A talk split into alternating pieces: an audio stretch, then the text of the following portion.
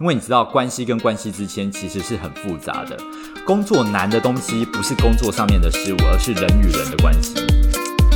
下午茶喝到挂，聊聊各国的文化。我是走过三十个国家，在巴黎打拼的欧罗拉。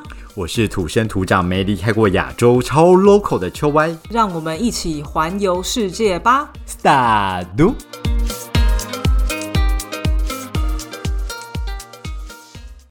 哪里？大家好。哎，我们上周不是就是跟大家说我们会好好录音吗？然后你看我现在的声音。如此的有磁性呐！天哪，你认真已经变蔡秋凤哎！现在不只是人长得像，你好歹也说我是个什么蔡琴之类吧？什么蔡秋凤？巴郎的西面我现在真的很想唱这首歌。报应，还是我们今天整集就用这种声音来讲话？我真的是真的是很衰，你知道吗？我确诊了，就在就在我们录完音之后，就说哎，我们很好录音，然后。我就确诊了，好衰哦！你我们之前还一直在说这么久都没确诊，然后你现在这个时间点，我跟你讲，人真的不能乱说话。你看我来放个法国，我这防疫防了两年多，然后在这个时候，是不是？我还在想说啊，天哪，我会不会就是那个天佑之子，那十趴天生就有抗体的人呢？我不是，但是我觉得我男人可能真的是，因为我在确诊后。我还是跟我男人朝夕相处，然后他 always 阴性，哎，那很强哎。对啊，我就可能就是病毒量非常的小，然后他就在这个毒窟里面，他就都很好哎。而且我真的觉得法国人真的很不得了，你知道吗？因为反正因为我很明确的就是知道说是谁传染给我的，然后那天聚会呢就有六个人这样，对，然后。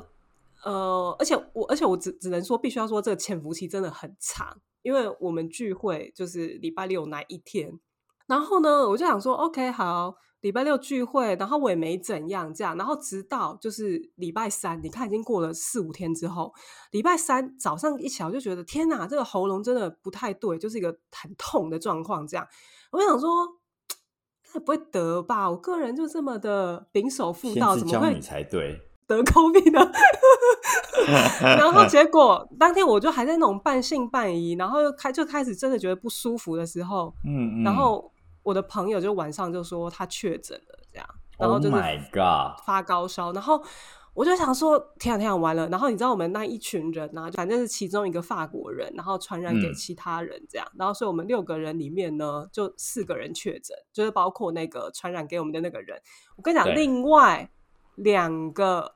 法国人完全没事哦，全部把我们台湾人给灭了。他们是有得过的人吗？还是没有？没有，呃，另外两个人都没得过哟。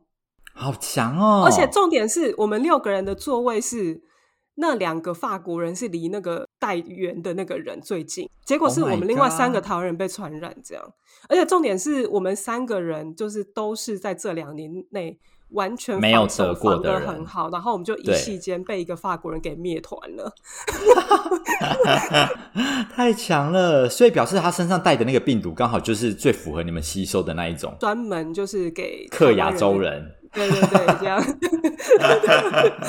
你真的要好好保重。对呀，都在病毒的尾声了，你还在？我们那一天，我们真的还在讲说，我们还很自豪，你知道，来法国这么久。Covid 两年多，一次都没感染过，然后那一天马上确诊，Oh my，马上被传染，这 话真的不能乱讲哦。真的，我再也不会说我都还没得过这句话了，太危险了。真的，真的，真的，真的不能乱说。而且你看现在台湾的那个的确诊率每天这么多，我觉得哦。录一下嘛，录一下嘛。但是因为今天呢，我就是这副嗓子，所以我也不能多说话。所以今天呢，我就只能把整个场面好好的交给你啦。因为等一下我绝对会有一段长空白的时间，就是我在清老 痰，清痰吗？怎么样都清不掉，很可怕。我跟你讲，而且各位观众，他清痰的声音会全部留下来，一字不减，让大家有一个警示啊，就是很可怕啊。我跟你讲，我现在这样跟跟跟你讲的这几分钟，我现在已经你知道又要开始流鼻涕，急速上升。好好好，我们直接进入今日的主题好吗？好好好，赶快赶快哦！啊，大家不用替我担心，我有慢慢慢慢慢慢的越来越好。是是是，所以我们现在赶快来喝一杯茶。好啊，那我们今天要喝什么？我们今天要喝如你现在的状态的苦茶。有必要吗？我现在人生这么苦，你要多逼我，还要喝苦茶，你不能让我心情好一点？你 你知道为什么要喝苦茶吗？因为我们今天要聊的话题也非常的硬，在职场的向上管理课题。向上管理耶！你终于要讲这个了哦！拜托，今天我那个全场不发声，完全交给你的表演舞台，全部就是演讲。因为你这个东西，我其实想听很久了。因为必须要说，秋歪就是我的朋友圈里面，我觉得他是在职场上面一帆风顺，然后一直往上爬很高又爬很快的人。从当初呢，刚出社会两三万薪水的年轻人，到现在买房子喽。你看他这个小资族也可以买房子，大家两三万也可以买房子哦。改天再教大家。OK，为了今天让。那个罗拉可以快速的解决，我们今天废话不多说哈，我们就直接进入今日的主题。为什么要喝苦茶呢？当然，某方面是为了你的苦而喝苦茶，另外一方面呢，就是我们从喝苦茶这件事情就可以进入所谓的向上管理。你说只要喝苦茶？就会向上管理了吗？对，你知道我曾 经发生过一件事情，就是呃，有一次呢，我就是跟我的老板在台北车站拜访完客户，然后我们下一个客户呢，就是在接近民权西路。OK，可能大家没什么概念，但可能就是要走个二三十分钟以上的路途才可以走到民权西路。那我老板就是一个非常 sporty 的人，所以他就说：“我们今天就是来走路，好吗？” 然后我想说：“靠。”我今天穿着西装外套，我穿着衬衫，打着领带，然后你今天叫我要从台北车站走到民权西路，而且太阳暴大，然后我就只能说好，太棒了，我也很喜欢走路，那我们一起走，老板没问题的。然后我们就开始走路喽。走到中间呢，这时候老板就开始介绍他的过往，这条路他走了好几次，然后遇过什么样的客户。所以你知道，就是你不能拒绝老板随时需求你的陪伴，他需要一个有时间性，而且这个时间性是可以放空，他可以在这个放空的时间就很容易去 share 自己的过往。你知道这个是一个很重要的 moment。对，老板的放空，就是他不需要思考事情的时候，是他最好分享他职场经历的时候。哦，了解，所以就是要创造那个 moment，可以让老板愿意约你去走路，或者比方说老板约你去喝咖啡，尽管你再不想，你就是去喝，因为他可能就把他的身家背景讲出来。没错，这时候你要吸收的就是这个老板的经验。职场归职场，经验归经验，经验的东西我们在生活上吸收，这很重要。那第二个部分是跟苦茶有什么关系？也就是他今天走到一半的时候，中间有一家店很有名，叫做苦茶之家。好苦哦！他该不会逼你喝哦？还是没错，我老板就直接说：“ 老板，两杯苦茶。”然后就坐下来，我们两个人就坐在那家店里面，两杯苦茶端在我面前。我老板一口干了之后，嘿嘿，换你喽。Excuse me，他有问过我想不想喝苦茶吗？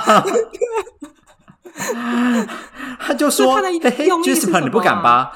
嗯，喝苦茶这件事情的用意，就只是在炫耀我可以喝苦茶。而你不太能喝苦茶，所以你这时候不能表现出你真的很会喝苦茶。就算你敢喝苦茶，你也要表现出一副很苦的样子。你真的你好懂啊！像我这种个性的人，如果别人激我就说：“哎，苦茶你不敢喝吧？”我跟你讲，我一定一口干下去。尽管后面脸臭到不行，我就是会拼了老命喝它。难怪你可以往上爬那么久，因为我就是把它喝了。所以你要给老板空间表演的舞台就对了。尽管你就再能喝苦茶，你都要装，就是啊，老板你好强哦，你怎么喝得下去？这样是吗？没有错。而且因为我们本身也就不喜欢喝苦茶，你喜欢喝就算了，你就是不喜欢喝，所以你这时候的硬吞对你而言不是一个加分，而是你要慢慢的喝，慢慢去享受那个苦，再顺便在喝的途中称赞你的老板。这才有意义。天啊！那你当初你怎么称赞的？教我一下。天哪，这个这么苦的东西，老板你怎么喝得下去？而且喝得这么快，然后他就会给你一些 feedback。他给你 feedback 的时候，你就要顺势的说：“哇塞，老板，难怪你可以在这个职场里面，就是不管是待过一些各大原厂啊，那些原厂听起来都很硬，你还可以撑下来，然后走到今天，我真的觉得我要跟你多多学一下。”天呐，你真是马屁精到不行哎！你好强哦！这个马屁精，你要马屁的有一个分寸，所以你不能再继续称赞下去，你只能针对他的苦茶跟连接他某一个职场的点，就 game over。你不能再多讲，点到为止这样。没错，因为他就只是苦茶而已。对对对，所以好，我们喝完苦茶之后，我们就继续往下走，走到客户那边。所以其实我觉得这一段小小的故事有两件事啦。第一个就是老板的闲暇之余，他才会很认真的分享他过往的一些经验，而且是没有包袱的在分享，没有节制的在分享。第二个部分就是喝苦茶这件事情，你不管是喝苦茶，或是做一些你不想做的事情，你不能硬着头皮一下子就做完，表现出没问题。而是你要在这个途中去称赞老板，你这苦才有价值哦！不要让你的那个苦茶喝的白费就对了。对，没有再苦你一口干的。往上爬这样啊？对。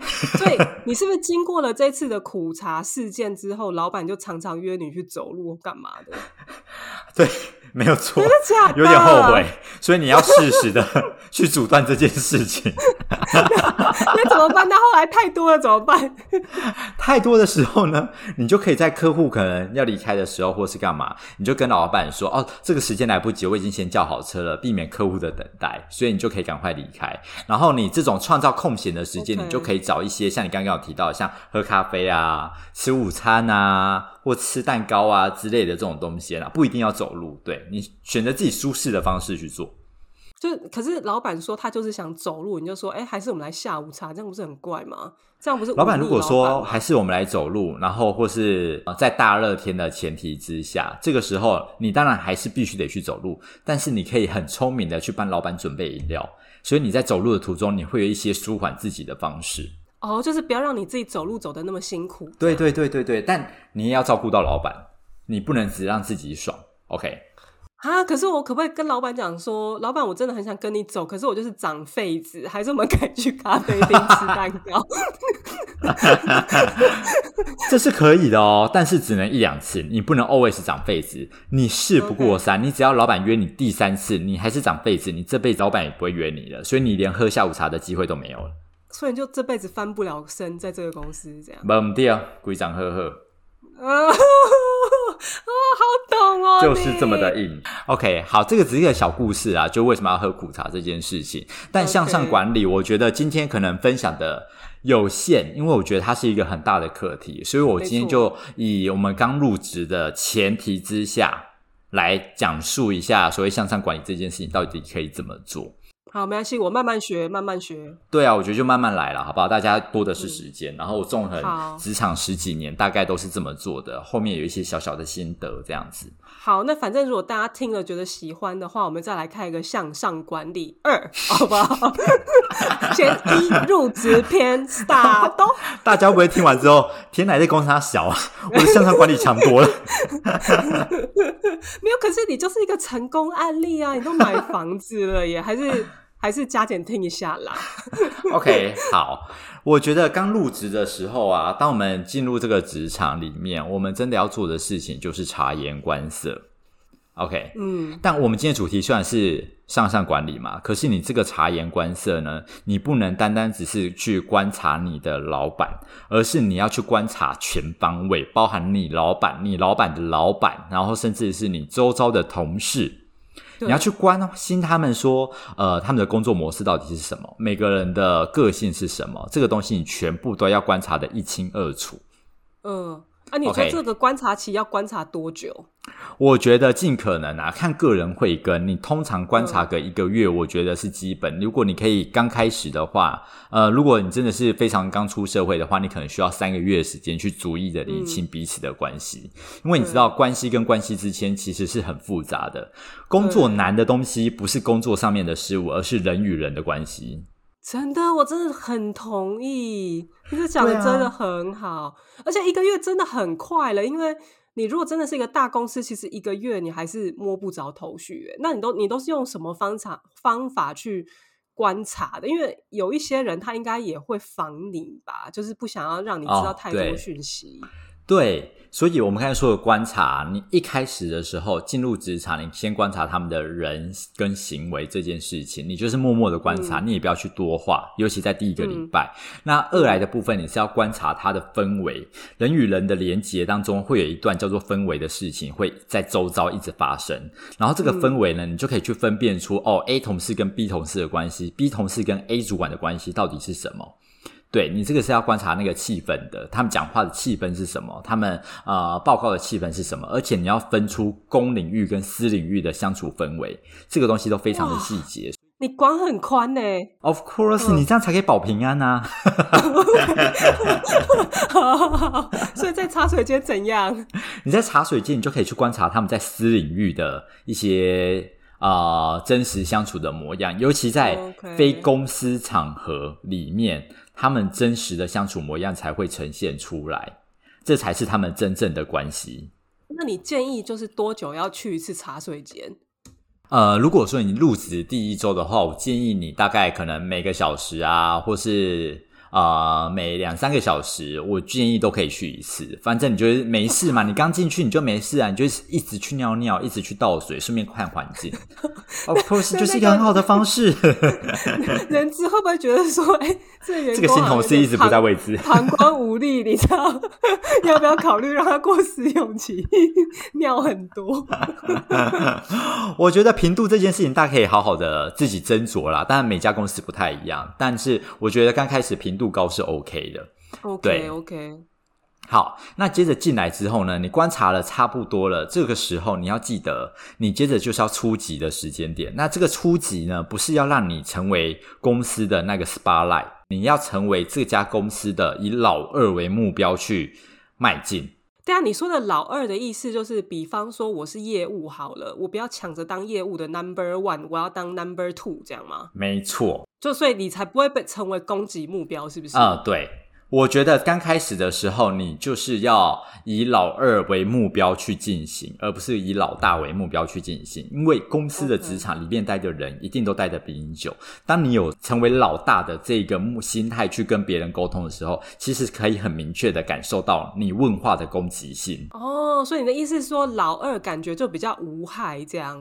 对，你就是要很无害的去学习这些东西。而且，当你成为老二的目标的时候，你才有办法是。呃，呃大家很愿意的去教你东西，然后更开诚布公的去跟你说哦，过去的经验是什么。但是当你瞬间出现了老大心态，或是你会不小心泄露出一种啊，我比你强，或是啊，我一定可以赢过你这个心态，完了，你人生真的白了。而且这种东西很快就会传开来。哦，因为你的意思是说，毕竟大家都是在同一个公司当。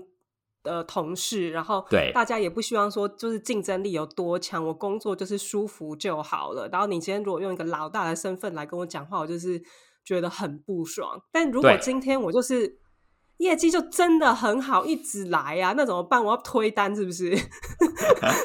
我就是死不要超过老大这样。对不对？可是我就是有业绩奖金啊，你要我推单？我觉得，如果你今天是身为业务的话，业绩奖金进来，你当然没有办法推单，但是你不能表现出哦，我就是不小心受到眷恋，所以我拿到这个单，而是你要表现出你是真的很认真的在请教每一件事情，所以你拿到这个单，你懂那个心态吗？你拿到单，你是不是就是要，比方说请大家喝饮料，然后就说啊，谢谢你，因为你教我什么，所以我才有办法拿到单，然后。下一个月就立刻变老二，你真的很快耶！你学习能力很好，这个东西是基本要做的。对啊，但是我执行上你知道会会有一点就是，哎有哎有，我就是想要干，我就是业绩好啊，我为什么要分你？你知道吗？因为我觉得在台湾的教育下，就是很容易出好学生，然后好学生你有的时候你就是会看不惯一些事情，然后。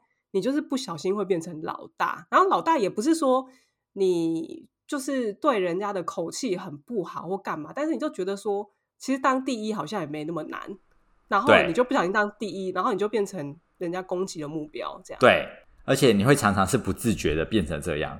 好学生的心态收起来，我们就是要当老二这样。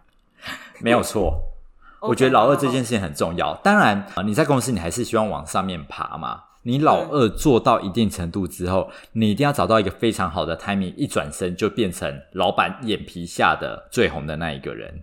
那我怎么知道什么是好的 timing？什么是好的 timing？例如，呃，那个老大突然发生了一个不可磨灭的错误，对，这就是你的 timing，你就立刻踩着别人尸体往上爬，立刻翻上去。哇塞，你这怎么翻呢？你要去帮那个老大解决他的问题。OK，就是你不能就是有心，就是啊，我就是要踩着你尸体往上爬。你要先帮他之后，然后你再就是超越他这样子。没错。你绝对不是站在旁边吃爆米花看笑话，想说他垮了，我可以登上老大。No，你要有行动，你要去帮助老大，让他推升你。OK，而且老板一定要看到。哦，所以你说到最后，其实老大也不觉得你是踩着他的尸体，他还自己顺势把你推向老大这样。对。而且你真的很高哎，你这个都纯粹分享了，我在职场没有这样过，可以先跟大家讲一下。你在那边，你现在在那边推。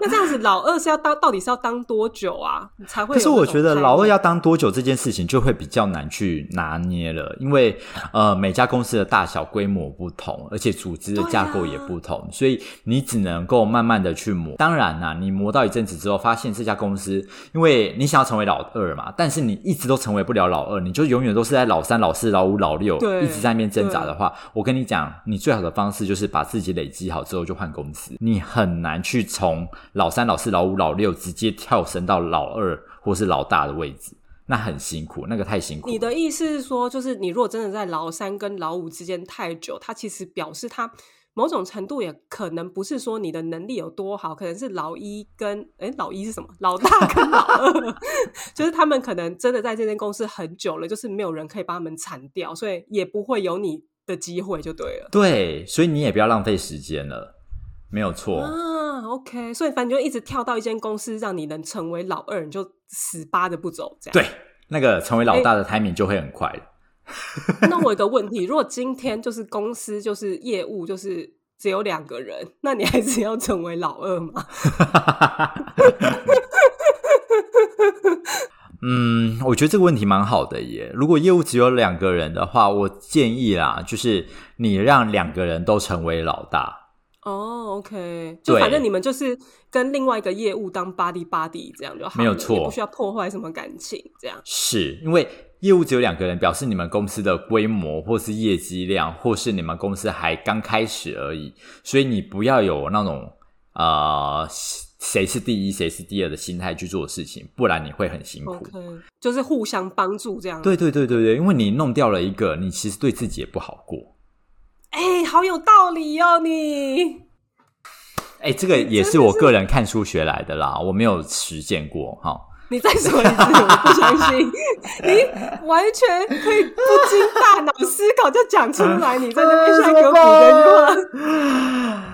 好啦，大家放心上，对。然后呢，接着就会有人问说，那老二哲学到底要怎么做？我觉得，呃，就是你要跟老板保持一个好的距离，但老板也要看到你。所以，你今天老板交代的任务给你的时候，你其实像我们之前呃有一集 HR 集数，其实有大概分享过，就是回报制度是一件很重要的事情。嗯嗯，没错。对，就是老板今天交代你一个任务，他给你的天数，那你就是要在这个。啊，时间这个期间里面，就是要适当的去回报你老板目前的进度到底是什么，或是这个专案的成交几率是什么，或是你现在遇到了什么困难，这个东西都要适时适当的去回报。但是很多人会有一个心态，就是我只报喜不报忧。要怕呀！你如果是那个都已经要把那个案子搞砸了，哪敢跟老板讲？老板鞭刑怎么办？当然，像你刚刚说的心态是人人都会有的，就是因为你害怕老板的 feedback 是什么，所以这个时候你的喜忧是要调比例的。例如说好了，你今天一个 project 里面，可能你已经感受这个专案来不及了，你需要什么样的资源，或是这个案子已经快掉了，你需要什么样的资源？这时候呢，你可以先跟他说：“哦，这个案子客户的心态是什么？所以你只要做怎样怎样怎样，就有机会去往下一步进行。”这个听起来就是一个很棒的事情，因为你是有进展的。但是这个时候，你可能要再花三句话的时间去跟他说：“可是。”哒哒哒哒哒，把一些比较忧虑的事情，这个时候再把它给吐出来，然后再跟老板说，所以你的想法是什么？这个时候你就会整套给他做完，所以这个时候老板就不会只听到哦，这个案子就是有下一步的，所以这个案子的成交几率会非常的高，而是你有跟他说哪些风险值在哪里。OK，就是你不要真的等到最后一刻要啪康的时候，然后挽救不回来，然后老板还想说啊，你之前不是讲的好好，就是因为你没能力才让这个。案子流掉，这样是吧？当你都一直在报喜不报忧的状态之下，你很容易变成自爆弹。嗯，就反而你一直报喜，反而会伤到自己。这样，对你那种报喜啊，累积到最后面，真的不是喜事的时候，哇靠，核弹爆发，你就完了，你就真的，你就你以后想要翻白就更难了。真的，OK。那可是你刚刚说像回报机制嘛，就是你要适时的回报给老板，那。我怎么知道就是什么时候是一个好的他们要回报多久回报一次？好，这个回报啊，你可以自己抓一个周期。你可能呃，依照老板对你的信任度而言，去算他的你的回报周期到底要多长或多短。所以我没有办办法告诉你一个很准确的时间点，但是你要去拿捏老板现在对你的信任程度到了几趴。当老板对你的信赖程度可能刚开始而已，可能只有十趴、二十趴，那你的回报进度很有可能是半天一次回报，半天一次回报，半天一次回报，这么勤。当然啦，因为你只有十趴的信任度而已，你还不及时回报，那你就会出问题。但如果你今天的信任程度，你觉得老板对我信任程度哦，已经有五十 percent，你可能就可以两三天回报一次。如果你今天已经达到老板信任程度到百百分之八十趴或九十趴的时候，你可能一个礼拜回报一次，两个礼拜回报一次，老板都会是百分之百信任你的。哦，OK，因为反正老板信任度很高，他知道你如果有什么问题的时候，你会及时回报，就对，不会压到最后。对，所以当老板对你的信任度很高的时候，你也不能够变成是半天回报一次，半天回报一次，或是一天回报一次，你也不能做这件事情。烦不烦啊？对，没错，他就觉得你会是长不大的人，所以这个信任度跟所谓的回报的周期。这个东西它是一个正相关的，可是因为老板他的信任度就没有写到脸上啊，他不是游戏指数就说什么哎，现在养成十趴，养成九十趴，那我哪知道他给我是几趴啊？我怎么知道？所以你知道向上管理很重要的一件事情是，你跟老板不能只有公式上面的连接，嗯。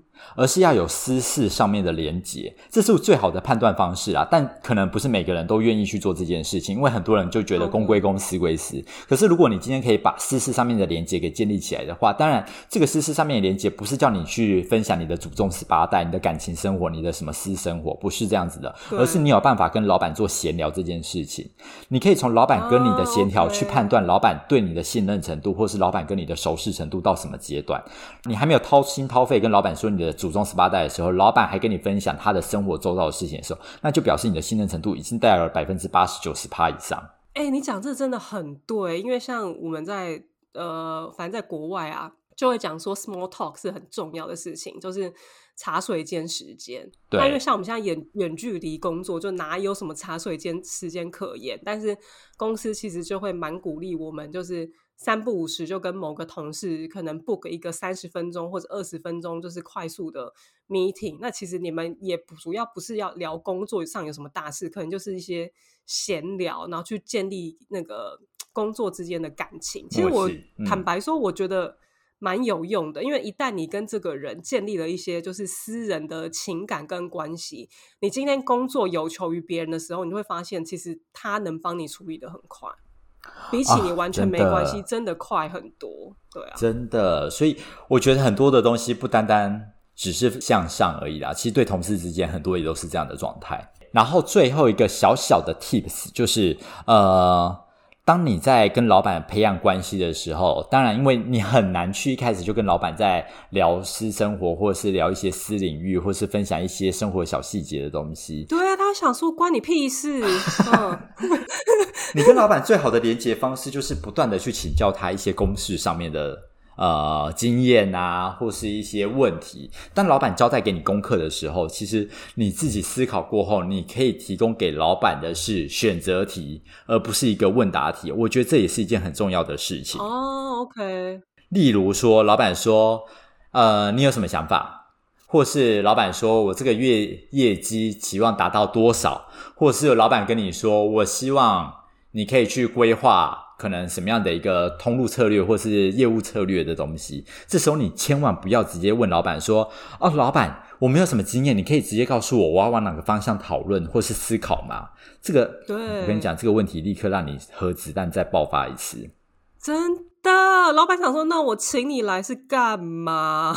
对，所以，所以就千万不能问这种问题。所以。最好的方式是，你可以回问他一个你已经思考过的可能两个大方向，让老板去选择。但这个两大方向都要是有原因跟一些经验值去堆叠起来的。OK，你不能直接跟他说：“哦，老板，我觉得 A 或 B，你觉得哪一个好？”而是老板，我觉得 A 为什么？我觉得 B 为什么？所以我们的经验值是什么？老板，我想要请你给我一些建议。我刚有提到了这两个回问的方向，它叫做一个。概念性的方向，那老板今天可能就会跟你说：“OK，那我们今天就往概念 A 的方向去走。”所以这个时候你回去办公室坐，哎，坐在椅子上面，然后开始弄弄弄，弄到一半之后，你可能隔了半天一天，再回过头来再问老板说：“老板，我们今天我已经在想，就是往 A 方向这边去走了。然后我现在又想了两条路哦，我都觉得很不错。这个时候你再请老板再做一次，给你一些建议 feedback，你再把这两个东西再套出来一次。然后这个时候老板又跟你说：哦，A 或 B 好。那这个时候再回去，回去过一阵子之后呢，你再回过头来问老板说：老板，我已经 final 了，大概就是 A、B、C。”这三个方向，所以你这个东西它会是一个有层次的询问、跟回问、跟建议的方向，你懂吗？哎，我发现你工作量其实蛮大的哎，因为你这样一来一往，其实你要想很多事情哎。就是我觉得总而言之，就是简言之，应该说工作要带脑，就是不能把问题推给老板。对，没有错。而且你同一个事情，你可以产生非常多次跟老板的连接，你不能让那个连接一次就断掉。哦，OK，所以你就一而再，再而三，可是这样他不会觉得烦吗？OK，所以你这个时候你要去拿捏，就是。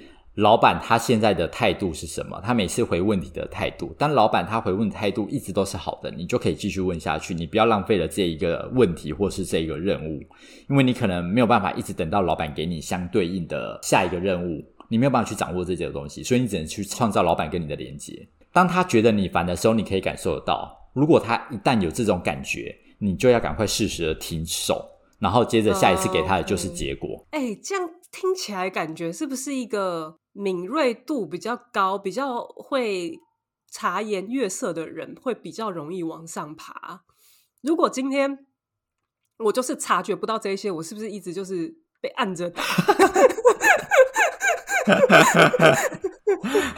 如果如果你今天都察觉不到这些的话，我觉得大家就是好好认真的努力工作，然后发展自己的副业，因为你很可能就是没有办法往上面爬了。其实说不定这个人就是适合的当老板。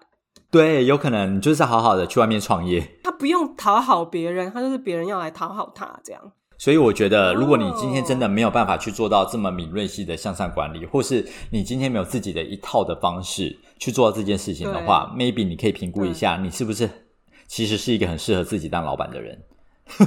哦，OK，哎，我觉得今天呢，听你这样分享下来啊。我觉得你这东西感觉也不只适用在台湾呢，我觉得在国外的职场也是颇适用的，是我还蛮意外的，就是一套通则各处适用。而且今天大概讲的就是一个比较初阶入职版本。